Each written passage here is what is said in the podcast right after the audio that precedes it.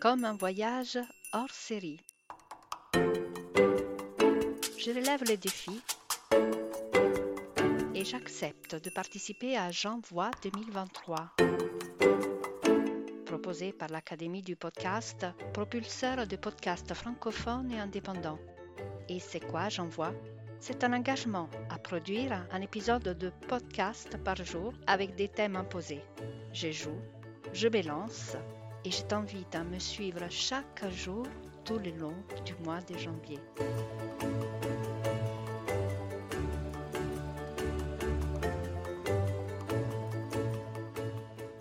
9 janvier, un épisode de 3 minutes.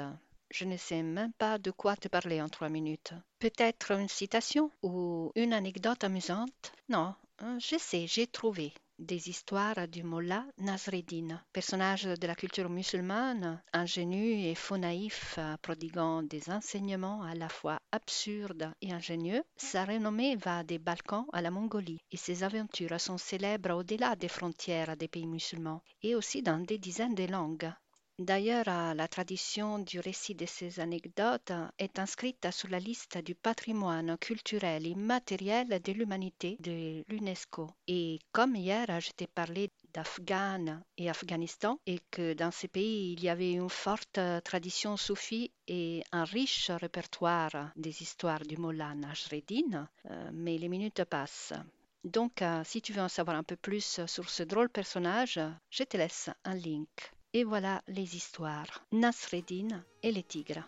Un matin, très tôt, Nasreddin est occupé à jeter du sel tout autour de sa maison, dans son jardin. Mais que fais-tu, Nasreddin, avec tout ce sel?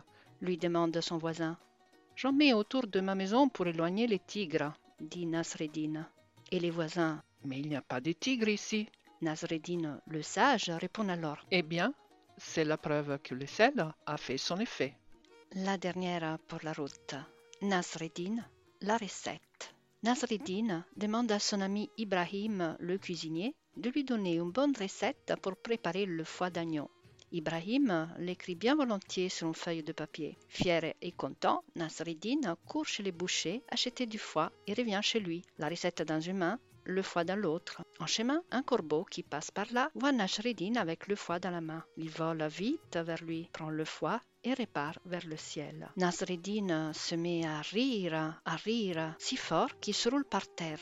Les gens qui passent par là s'arrêtent, curieux. Ils lui demandent pourquoi il est si heureux alors que le corbeau lui a volé son repas. Au bout d'un moment, Nasreddin réussit à reprendre son souffle et il répond Cet imbécile de corbeau a pris le foie, mais il ne peut rien faire avec.